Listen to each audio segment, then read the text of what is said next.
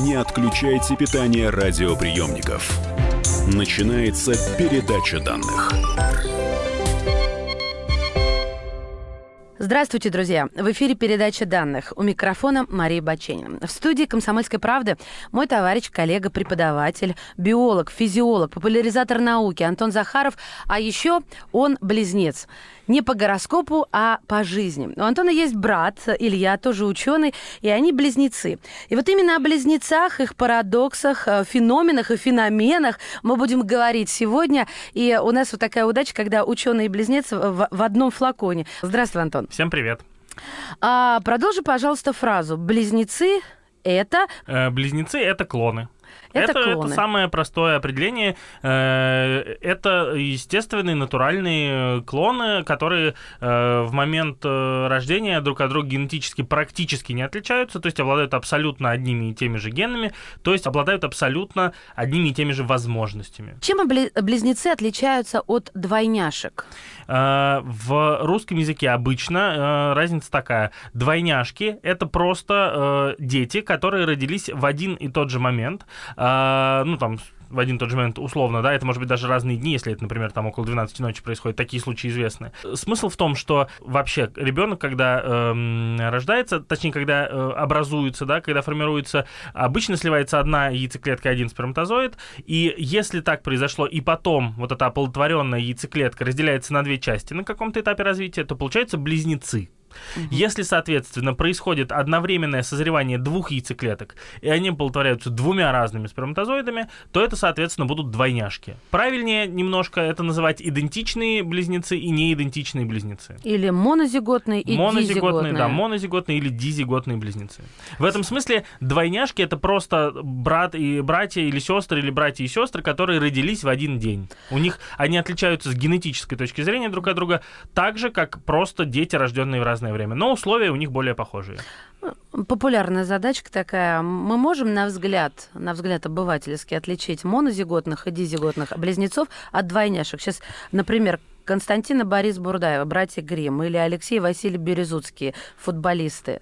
На взгляд мы отличить их можем далеко не всегда. Естественно, очевидно, легко отличить э, э, дизиготных близнецов, то есть двойняшек, которые разного пола, да, это элементарно. Если, соответственно, э, дизиготные близнецы, то есть двойняшки одного и того же пола, внешне они могут быть очень сильно похожи, практически неотличимы от близнецов. И здесь нужно либо делать генетический анализ, либо проводить батарею психологических тестов. И вот батарея психологических тестов тоже может показать, э, что это близнецы или двойняшки. По некоторым признакам э, монозиготные близнецы, да, то есть обычные близнецы, они ближе друг к другу, чем двойняшки.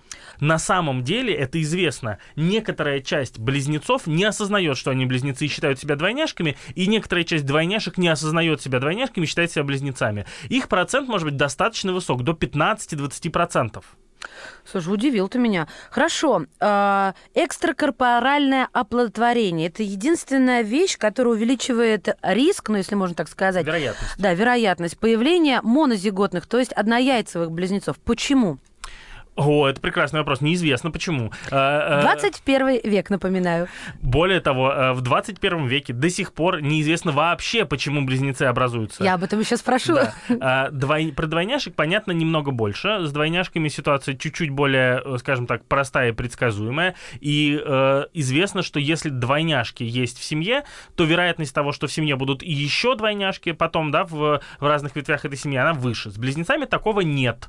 Э, Не передаются они через поколение или в поколение. Вот, Нет, то есть это если миф. в семье были близнецы, то вероятность увеличивается. Нет. Это мифы Это миф. и легенды Да. не Древней Греции, а нашей Да, действительности. да, это так. Тогда у кого больше вероятность появления близнецов, а у кого двойняшек? И можно ли говорить здесь не только, допустим, про возраст человека, но взглянуть на это с точки зрения географии или исторических периодов, например? Исторических периодов не знаю, кажется, никто не изучал. Географии, да, известно, что в некоторых э, э, этносах э, вероятность э, появления близнецов выше. В норме это, кажется, около 3-4% населения. Э, В некоторых этносах это может достигать там вплоть, наверное, процентов до 10 от населения. И, и почему так происходит, никто не знает. Ни, какие условия на это влияют, климатические, не климатические, генетические, мы не знаем. В этом смысле я еще раз А повторюсь, расовый, у, у какой расы больше? Э, По-моему, у каких-то некоторых филиппинских народов, там, э, тихоокеанских, э, вероятность больше. Но я не уверен, честно говоря, про Мгм. эту статистику. Э, Ее можно при желании нарыть. Но смысл в том, что разные этносы, да, разные э, расы, ну, не, не- не расы в целом, да, менее крупные единицы, эм, у них действительно такие вероятности больше. А у кого меньше всего? Э, Я читала не у скажу. японцев, тебе подскажу, у Может японцев. быть. Ну, это похоже на правду. Это такие очень э, табличные данные. Э, Мгм. Табличные данные, честно говоря, Не, ну не действительно, мы запоминаю. говорим о чем-то большем, чем а, просто статистика. А все-таки первая часть вопроса про возраст.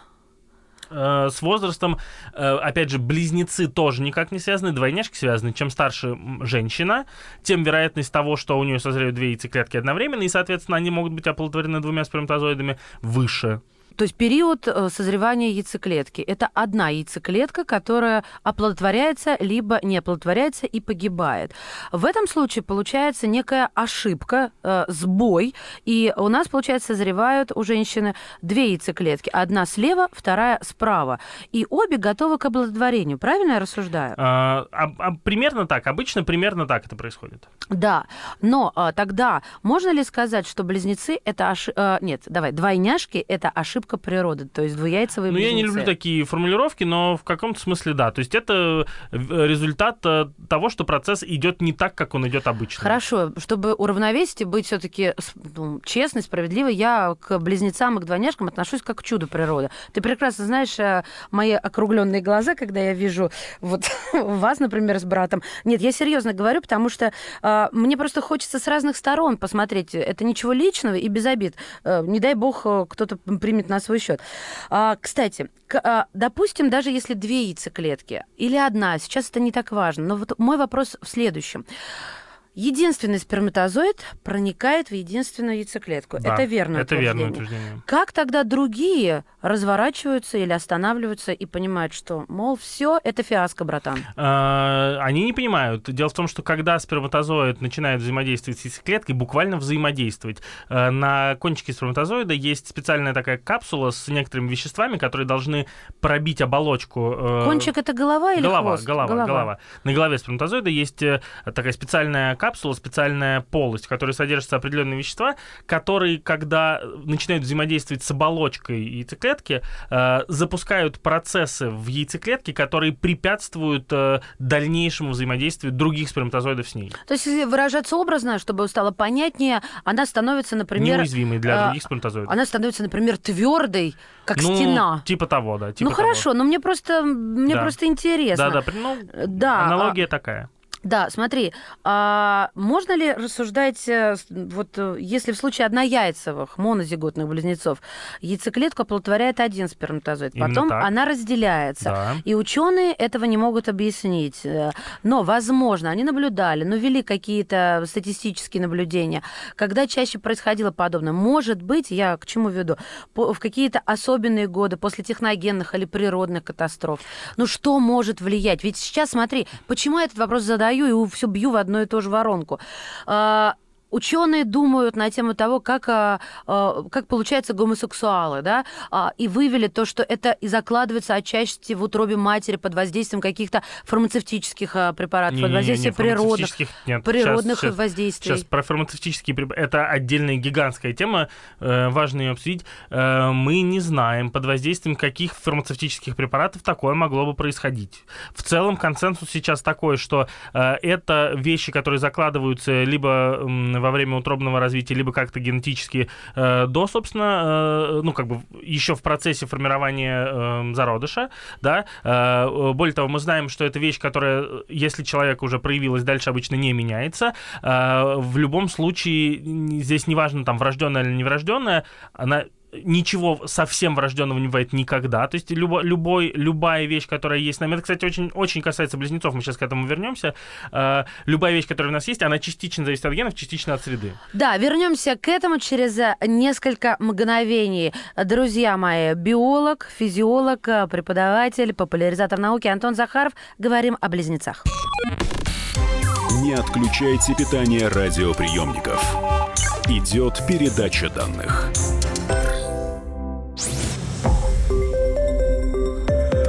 Радио «Комсомольская правда». Более сотни городов вещания и многомиллионная аудитория. Барнаул 106 и 8 FM. Эм. Вологда 99 и 2 FM. Эм. Иркутск 91 и 5 FM. Эм. Москва 97 и 2 FM. Слушаем всей страной. Не отключайте питание радиоприемников. Идет передача данных. Это передача данных. Мы говорим про феномен близнецов. В студии биолог, физиолог, популяризатор науки Антон Захаров. Антон, остановились, напоминаю, и тебе, и слушателям, на том, что э, ничто не зависит окончательно от генов. Это первое. И на примере того, как, э, например, гомосексуальность формируется еще на этапе э, внутриутробного развития, мне хочется понять, а что влияет, и это изучалось, да, а, а изучалось ли, что влияет влияет на э, то, что одна клетка делится надвое и получаются монозиготные близнецы? Безусловно, изучалось и не раз, и не два, и не три во, во многих разных исследованиях, но результаты этого, э, этих изучений таковы. Мы не нашли факторов, которые на это могли бы влиять. Мы, не, мы смотрели на экологию и, и не увидели, как бы, как экологические какие-то факторы на это влияют. Мы смотрели на какие-то генетические предпосылки и не нашли э, генетических предпосылок к тому, чтобы монозиготные близнецы э, рождались. Ничего из этого не было обнаружено, кроме одной вещи. Да? Известно, что сама по себе процедура экстракорпорального оплодотворения приводит к тому, что вероятность э, после этой процедуры рождения близнецов повышается. Уже естественным способом. Что значит естественно? Нет, ну вот ты сказал способом. после этой процедуры. Вот, а... и для этого нужно написать процедуру. Да, давай. Верно, да? Потому что я уверен, что не, не все люди себе представляют, ну, как чтобы это никто не спутал. Да. Значит, что это такое? Для этой процедуры берется яйцеклетка у женщины, да, готовая к созреванию яйцеклетки. То есть сначала нужно подготовить женщину к тому, чтобы эта яйцеклетка созрела, потом эту яйцеклетку нужно э, забрать. Дальше это э, обычно забирается сразу несколько яйцеклеток созревших, да. Э, дальше эти несколько яйцеклеток оплодотворяются несколькими сперматозоидами э, каждая одним, получается.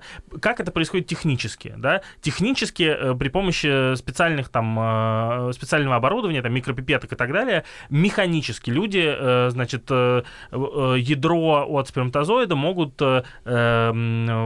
внедрять в яйцеклетку. Именно механически. Таким образом, очевидно, как минимум, что повреждается некоторая часть оболочки яйцеклетки. Да. Дальше эти, соответственно, оплодотворенные яйцеклетки на некоторое время замораживаются, и потом, э, когда женщина будет к этому готова, ей пересаживается сразу несколько яйцеклеток. Обычно э, э, несколько, потому что чаще всего у таких женщин не все яйцеклетки имплантируются, и нужно про запас несколько сделать, а дальше, если стало понятно, что имплантировалось, можно часть потом, которая имплантировалась, если там больше одного ребенка, например, получается, часть можно было бы забрать. Угу. Да? Многие от этого отказываются, но поэтому из-за того, что многие отказываются, чаще рождаются двойняшки, да, но это как бы, скажем так, искусственная немножко штука, да, что это просто подсадили сразу несколько да, оплодотворенных яйцеклеток. А, но в результате вот тех манипуляций, которые в процессе ЭКО происходят. Мы не знаем, какого именно этапа этих манипуляций. Есть гипотеза, что это связано с воздействием на оболочку, но эти гипотезы пока не подтверждены. А, в результате каких-то воздействий а, выясняется, что оплодотворенная яйцеклетка, вероятность того, что она разделится на две части, повышается. Не то чтобы безумно сильно, не то чтобы там... Подождите, я сейчас пытаюсь вот как бы своим-то ненаучным мозгом. То есть где-то что-то дало трещину, и в итоге эта трещина а, а, разделит яйцеклетку пополам. Возможно. Вот воз... так. Ну вот... Э предположения примерно такие. Еще раз, точно мы не знаем. Мы просто наблюдаем факт статистически. Мы его не умеем я объяснить. Я понимаю, я понимаю.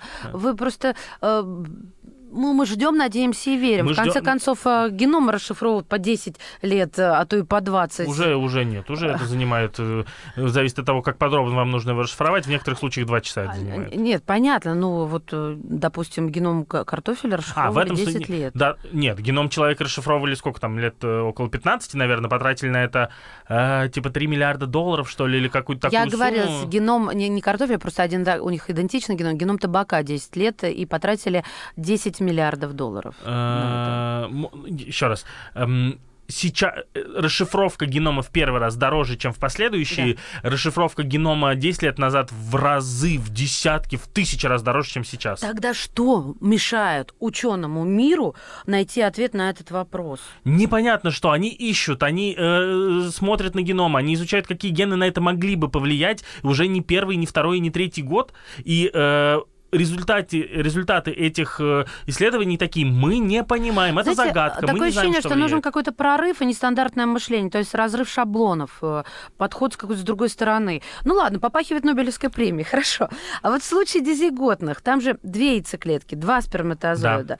И я подумала о том, что ведь организму, ну если отбросить этику, э, мораль, то, что ученым не надо, а это только мешает. О, не-не-не-не, этика и мораль ученым все равно нужны. Биоэтика, я ее не отбрасываю. Я сейчас, ты поймешь, о чем я говорю, okay. и почему я так сказала э, организму не важно с точки зрения технически, э, чьи это сперматозоиды. Абсолютно. И, а учитывая то, что... В смысле, ну, если человеческие. Да, человеческие, конечно же. Нет, я не, не а потому, что, а потому что межвидовое скрещивание у некоторых видов возможно. Да, это, это мы поговорим. А, это мы поговорим чуть позже. Я сейчас просто про человека все таки Смотри, учитывая, что сперматозоид сохраняет свою жизнедеятельность в организме женщины некоторое время, да, а, то получается, что эти э, близнецы, то есть эти двуяйцевые близнецы, дизиготные близнецы, двойняшки, могут быть от разных отцов. Да, такие случаи описаны. Более того, э, есть несколько случаев, я не помню сколько конкретно, но есть несколько случаев, когда э, дети, рожденные таким образом, двойняшки, были разного цвета кожи. Ой, а, слушай, ну это понятно, а с точки зрения вот, как сказать, двойняшечности, сейчас тоже, извините, оправдаю а, вот это слово, они будут похожи друг на друга? Они будут похожи как на, э, как единоутробные дети, то есть дети от одной и той же матери, но от разных отцов известно, да, часто, так. что это не, не, не какая-то не ситуация совершенно э, э, распространенная, что у женщины могут быть дети от разных отцов. Они в целом могут быть похожи, да, могут потому быть что у них похожи. одна это, мама. Да, это зависит от кучи разных причин. Здесь они могут быть похожи больше, могут быть похожи меньше. Но вот тут э, вспоминается то, что ты уже упомянул, что не э, во всем, не за все ответственны гены. А, то есть не, нельзя делать упор только на гены, а что-то еще. Да, я бы сказал, что вообще нет такой штуки, за которую только гены были бы ответственны. Да? Гены всегда обеспечивают некоторую рамку, в которых может тот или иной признак проявиться. Да? С биологической точки зрения это называется норма реакции. У некоторых признаков эта норма реакции широкая, то есть это рамка широкая. Ну, ну например, сейчас я объясню, да, пример простой, э, там, вес, например. Так у человека есть э, генетически запрограммированная, да, э, какая-то рамка, которая позволяет ему там весить от стальки-то до стальки-то килограмм. Но эта рамка, очевидно, и все это прекрасно знают, очень широкая, да. Э, в зависимости от того, сколько вы едите, сколько вы двигаетесь, вы можете весить больше или меньше, и это может, могут быть там в 2-3 раза отличающиеся значения, да. да. А, для других признаков эта рамка не такая широкая, ну, например, для роста. Конечно, рост зависит каким-то образом от питания, от условий э, рождения, но он обладает очень высокой наследуемостью. То есть в случае роста гены сильнее, чем в случае веса? Гены вносят больший вклад, да. Ага. А получается, в случае веса на нас влияет внешняя среда? Да, да. И вот для каждого признака конкретно э, влияние генов и среды оно разное, mm-hmm. да, причем среду обычно делят тоже на две части. Общая, сейчас поясню, почему, э, общая как бы э, среда и индивидуальная. Почему так делят? Потому что обычно вот эти исследования того, как среда влияет на разные признаки, проводятся как раз на близнецах. А что такое общее и индивидуальное? Общее это общество, а индивидуальное это колыбелька и моя мама над ней? А, вот на примере близнецов это хорошо понятно, на других примерах это, соответственно, э, как бы употребимая, в принципе, штука, но не, не столь строго. Близнецы Э, монозиготные рождаются с практически одинаковыми генами, с э, практически одинаковой окружающей средой. То есть они лежат там в одной кроватке, грубо говоря, живут в одной квартире, у них одни мама и папа, угу. э, они там ходят в один детский садик и так далее, и так далее. При этом это общие факторы среды для них. При этом очевидно, что есть индивидуальные факторы. Этот подружился с одним ребенком, этот с другим, этот упал, этот не упал, этот, э, значит, заболел и не сходил, там, я не знаю, э, в театр и не, э, один раз и не, не захотел стать актером, опыт, да, да, и так далее, и так далее. Такие такие различия накапливаются. И э, если брать очень много близнецов э, монозиготных и дизиготных, сравнивать их определенным образом друг с другом, сейчас мы это тоже обсудим, как это происходит, то можно делать выводы о том, что наследуется сильнее, что наследуется не так сильно. Это, конечно же, касается и других людей. То есть у нас есть какие-то индивидуальные генетические характеристики, то, что досталось нам от папы, от мамы. Есть некоторые общие факторы школы, да, там, или еще чего-нибудь, которые на нас влияют, есть индивидуальные для нас. Я сейчас тебе объясню, где это противоречит моим, моему стереотипному восприятию близнецов. Для меня близнецы, я имею в виду, конечно же, монозиготных, да, давайте разделять близнецы и двойняшки, чтобы все, никто не запутался.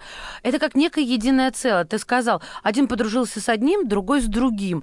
А для меня вот здесь уже конфликт идет в, в моем представлении. Для меня это, они не могут с разными людьми дружить, они как бы как единое целое. Вот ты, пожалуйста, этот миф развенчай чай сейчас? Ну, э, это миф очевиден для не в смысле у любого человека, у которого есть либо знакомые близнецы, либо там дети-близнецы, э, очевидно, что это не так. Очевидно, что у близнецов могут быть разные друзья, разные интересы, разные склонности. Ну, как видишь, не очевидно в моем случае. Я взрослый сознательный человек, и несмотря на то, что вы тоже взрослые, ты и твой брат-близнец, вы все равно меня до сих пор это удивляет. Вы знаете, они удивляются. Это я сейчас слушателям объясняю. Когда я у одного спрашиваю, а ты не знаешь, где друг? Он говорит, да нет, он отдельно от меня человек. А я понимаете, а я в это верю вот свято до сих пор. Господи, э, как все-таки вот Нет, э, сильны волшеб... наши стереотипы. Никакой волшебной связи, никакого близнецового чувства, вот этого всего ничего не существует. Мы об этом, друзья, поговорим, потому что вот сейчас не надо рушить, Антон, наши замки. Близнецы все равно в связи. Я хочу в это верить, по крайней мере, до следующей части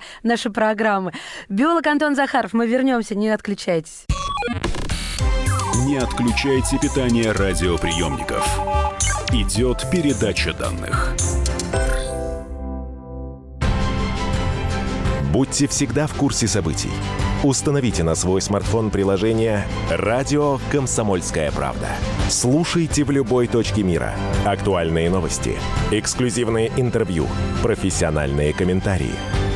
Доступны версии для iOS и Android. «Радио Комсомольская правда». В вашем мобильном. Отключайте питание радиоприемников. Идет передача данных. Это передача данных. Тема сегодняшнего заседания феномен близнецов.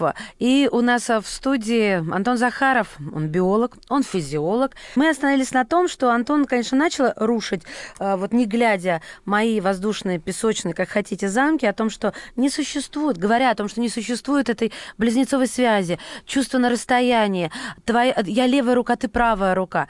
Но подожди, а как же тогда объяснить то, что вы оба а, стали учеными?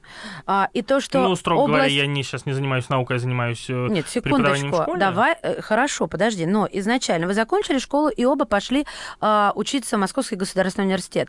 Э, вы пошли э, учиться, на, так сказать, по разным направлениям, но они сопряжа, э, сопряжены, они коррелируются друг с другом. Но э, здесь история в этом смысле немножко смешная, потому что э, в сознании большинства людей они, конечно, связаны друг с другом, а конкретно речь идет про психологический факультет и биологический факультет. Но вообще-то между психологами и биологами такая существенная, не то чтобы даже конкуренция есть, а существенное недопонимание, и внутри это понимается как кардинально противоположные вещи и подходы вообще к мышлению, и э, мы как бы с очень разными вещами занимались в самом начале, и интересы были очень разные. Мне интересны были именно химические, физические процессы, которые происходят в организме. А, Илья, моему брату-близнецу, было интереснее а, то, что связано с психикой да, э, человека. Но при этом потом, э, по непонятно насколько случайным, а насколько там запрограммированным причинам, мы немножко сдвинулись в, как бы сошлись в более близкие вещи. Я стал заниматься самой, как бы, психологической частью физиологии, а он самой физиологической частью психологии. А как ты отнесешься к тому, что если через несколько лет э, кто-нибудь докажет,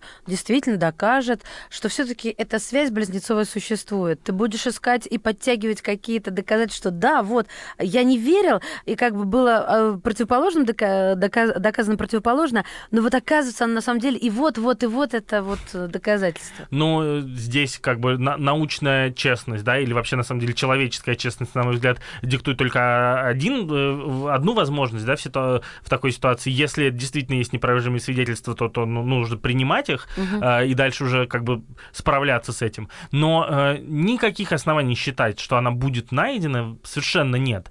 Понятное дело, что близнецы, поскольку э, обладают одинаковым генотипом, да, то есть одинаковыми возможностями базовыми, поскольку росли обычно все-таки в одной семье, хотя бывают разные случаи, обычно росли в одной семье, обладают э, похожим опытом, учились обычно в одной школе, обладают похожим опытом здесь, конечно, они понимают друг друга хорошо. Ну, это не просто братья и сестры, которые дружат, которые там погодки, да, которые учились в одной школе, тоже понимают друг друга хорошо. Почему они выбирают себе в жены тогда тоже близнецов? Это, Это очень редкость. часто. Нет, да, это, редкость. Конечно, редкость. Видимо, это так растиражировано, что нам, нам фотографируют, нам подсовывают а, именно вот а, эти случаи. Это называется эвристика доступности, э, поскольку это такое когнитивное искажение, да, то есть это мыслительная а, особенность, да, это некоторая проблема нашего, не проблема, а особенность нашего мозга, которая следующим образом устроена. Если есть какая-то история, которую мы достаточно хорошо знаем, а, естественно, такая история, она классная, она хорошо запоминается, то мы начинаем считать, что такая вещь распространеннее, чем она на самом деле. Нам же не рассказывают про те случаи, в которых не было такого. Нам uh-huh. рассказывают про те случаи, в которых такое было. Ну и мы начинаем считать, что всегда такое происходит. На самом деле, конечно, по статистике это чудовищная редкость. Но учитывая количество людей на Земле, конечно, такое случается. Хорошо, а кого больше, моно или дизиготных близнецов? Хороший вопрос, я так на вскидку не скажу. Как ты думаешь, с точки зрения науки? Меня статистика не интересует, я знаю, что ты не статистик насколько я понимаю, в естественной, э, как сказать, естественным образом, э, то есть без ЭКО, например, количество э, близня... двойняшек, то есть дизиготных близнецов, кажется немного меньше, чем Потому что это реже, когда две ну, яйцеклетки кажется, созревают. Да. Вот если логически К- предположить, Кажется правда? так, но это, это, конечно, надо перепроверить. Совершенно uh-huh. точно понятно, что на количество двойняшек влияет распространенность процедуры ЭКО в, в стране. Не, ну мы это вычеркиваем это, из протокола. Ну, то есть там в какой-нибудь условной, там, uh-huh. я не знаю, Скандинавии, где это распространенная процедура, двойняшек относительно много, uh-huh. да, но это не... Не, не показатель, да. это да, это, это не частота эксперимента. Хорошо. Как показали ультразвуковые исследования многоплодных беременностей, близнецы, которые находятся в общем плодном пузыре, общаются друг с другом. О чем разговаривали вы с братом?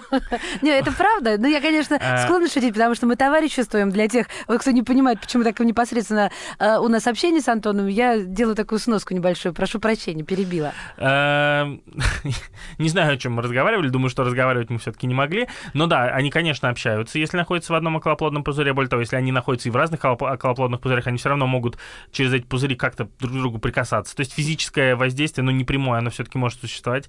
Здесь интереснее другой вопрос. А, две других вещи. Значит, одна из них следующая. Вообще, как сейчас известно, относительно нередко э, наблюдается феномен исчезающих близнецов. Это значит, что на определенном этапе развития близнецов двое, а дальше один из них, э, грубо говоря, забирает все ресурсы, и второй как бы рассасывается. Они связаны с материнским организмом, да, через плаценту. Э, как в какой-то момент они ресурсы получают от матери. Да. И э, между ними идет конкуренция за эти ресурсы. И э, иногда и кажется, что количество таких случаев недооценено. То есть это происходит чаще, чем даже сейчас известно. Э, один из этих зародышей отбирает пищу у другого, он направляет как бы питательные вещества от мамы именно к себе. И второй... Это как силы мозга, Антон. Нет, вот нет, нет, нет. Но химические процессы, физиологические mm. процессы, которые происходят с его клетками, приводят к тому, что кровоток к нему активнее, вот, что вот он, что он получает больше там глюкозы и других Ага. питательных веществ, да, и он, соответственно, растет,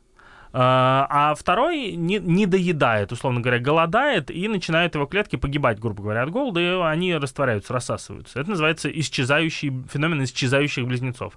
Я не скажу сейчас точно, до какого месяца это происходит, но это происходит э, относительно до каких-то там, кажется, там даже до двух месяцев, да, или там даже, ну, трех вряд ли, наверное. Но, а что общем, случается со вторым? Он просто исчезает, или это... это... Его клетки, это называется, э, ну, то есть его клетки разрушаются в итоге, и питательные вещества, которые из них э, можно было достать, идут ко второму. А, ничего а, опасного и трагического не случается? Ну, кроме того, что один зародыш пропал. Это я понимаю. Я имею в виду, что, ну, это нельзя сказать, что там мертвое тело. Ну, это вопрос философский. А, ну хорошо, мы, мы, мы сейчас не про философию. Хорошо, если ты нас... Вот сейчас ты описал нам э, синдром исчезающего близнеца. А что такое химеризм? Это прекрасная штука. Значит, как раз, собственно, хотел о ней дальше говорить. Э, химеризм возможен только если э, близнецы находятся в одном околоплодном мешке. Если в разных такого не происходит, э, значит, если они находятся в одном околоплодном мешке, они могут касаться друг друга.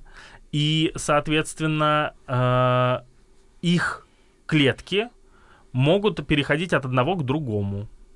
Так, они бу... это на И какой стадии, на, каком этапе? На, ну, довольно до поздних этапов это происходит. Это может происходить и с двойняшками. Собственно, почему, как это вообще было открыто, да, потому что это э, двойняшки тоже могут находиться в одном околоплодном пузыре. Такое бывает, хотя раньше считалось, что такое невозможно. И в таком случае можно заметить, что там, если это особенно если мальчик и девочка, то у мальчика есть некоторое количество клеток с женским генотипом, который он получил от сестренки, а у девочки некоторое количество мужских, которые она получила от братика. То есть, если, давай, чтобы совсем было понятно, это если мы сейчас с тобой возьмемся за руки Да, мы и обменяемся прочитаем... клетками. Мы обменяемся клетками. Мы, мы, мы, мы фантазируем, естественно, чтобы всем было понятно, но как это происходит? То есть а, Физически просто- именно так и Да, происходит. внутри а, материнского тела это возможно. Иммунная система у них еще не сформирована, они еще не умеют отличать свои клетки от чужих. Более того, их клетки похожи друг на друга, и они могут... Это как матрица, от которой отлетают какие-то пиксели и друг типа с другом того, да, это, это, это фантастика. Фантастика, это фантастика, правда, да, это да. правда. Так химеризм. Это химеризм. Ну, и кто такая химера, да? На всякий случай напомним А, тем, кто не помнит. да.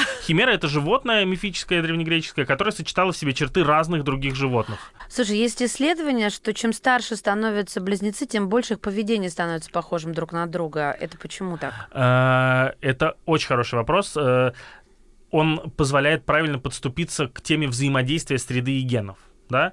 Значит, как это устроено э, в- обычно в детстве? Есть э, два близнеца, у них одинаковые гены, то есть одинаковые возможности, э, при этом они оказываются в одинаковой более-менее ситуации, э, заданные извне.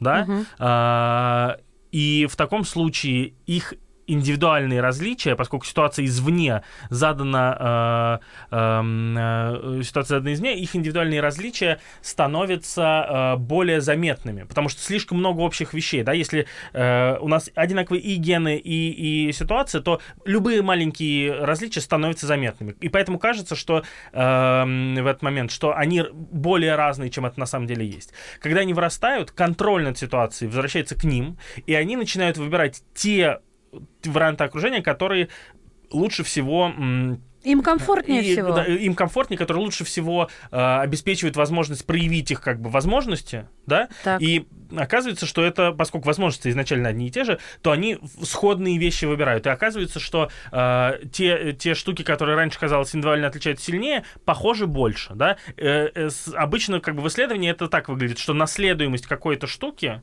в разном возрасте разная, то есть, допустим, коэффициент интеллекта в маленьком возрасте сильно зависит от того, э, эм, от того, насколько там ребенка обучают. Ну, например, если эти близнецы оказались бы в разных семьях, да, и одного бы с одним бы занимались, другим бы не занимались, разница была бы существенной. При этом уже к моменту сдачи там экзаменов э, школьных выпускных э, оказалось бы, что гены сильнее влияют на академические результаты, чем то, как учили ребенка. Друзья мои, а чем не похожи близнецы в следующей части нашей программы? Биолог Антон Захаров здесь. Не отключайтесь. Не отключайте питание радиоприемников. Идет передача данных. Мы его сделали. Скорее качай мобильное приложение «Комсомольская правда» для iOS. Фото, видео, статьи и прямой радиоэфир. Крупнейший новостной сайт в вашем кармане. Доступны версии для iPhone и iPad.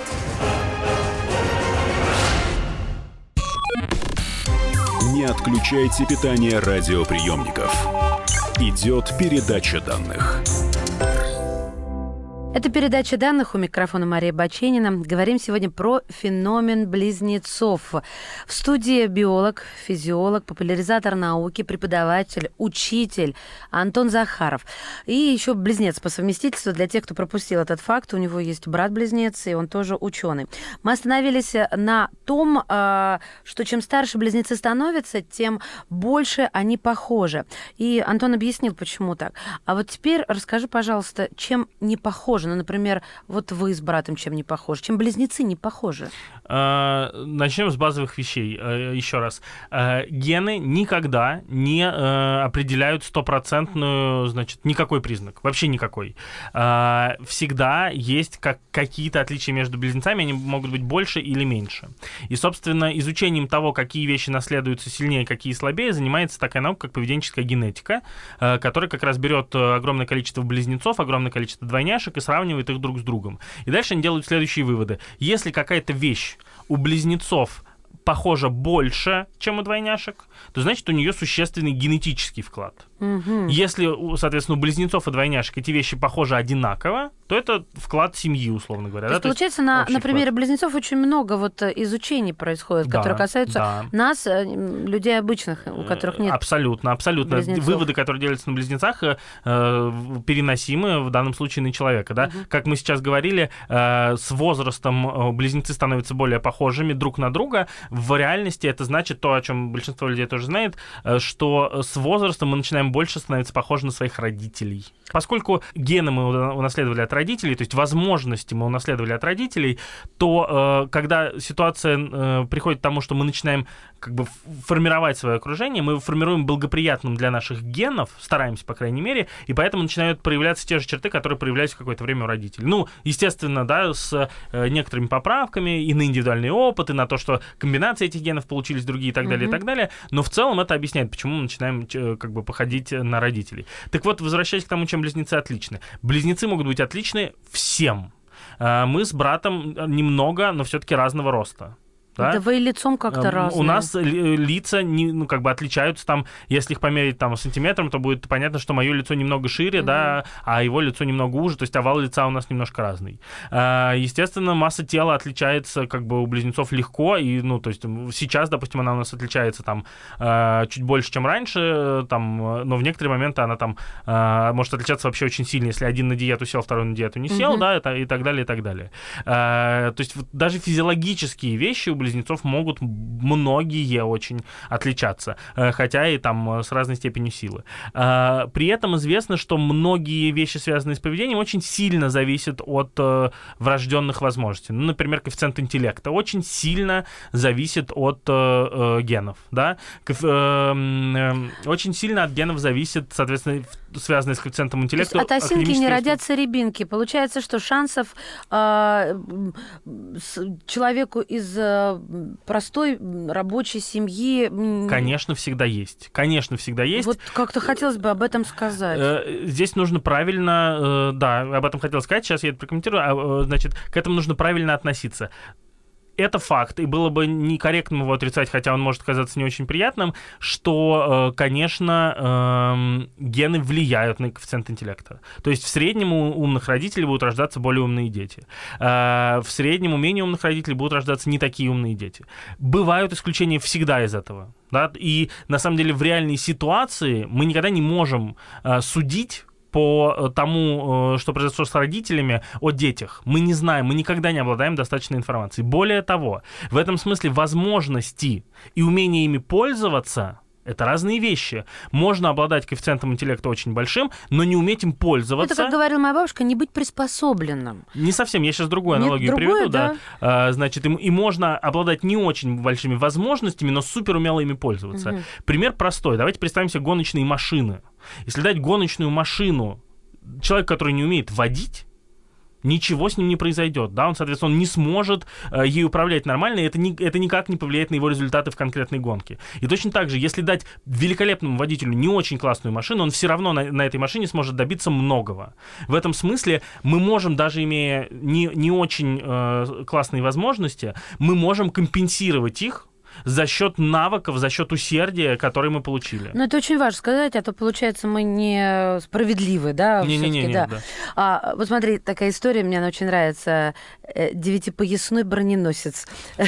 Девятищитковый же. Э, Ну, это не суть. Там, послушай, там как переводить с латыни. Но дело не в этом. Э, Слушателям важно, что броненосец. Броненосец не Потемкин, а животное. У него, друзья, необычная форма размножения. У него всегда рождается четыре детеныша, и все они монозиготные близнецы. Да. И это непонятно почему. То есть, а- и так. объясни мне только одно. Они все четыре в одном яйце или попарно? Два в, одном? в каком яйце? Ну, ты говоришь, все они моно- монозиготные близнецы. Да. То есть монозиготное это э, развивающаяся, а, в- а, Ну, значит, это одна яйцо. яйцеклетка разделилась на... на четверо. Да. Не две по пара. э, не- не- Насколько я понимаю, да, у него четыре идентичных, но это четверняшки, грубо говоря. Хорошо. А, ну, я вот это как хозяйки на заметку, такой кра- кра- красивый у нас завиток. А ученым понятно, почему рождаются сиамские близнецы?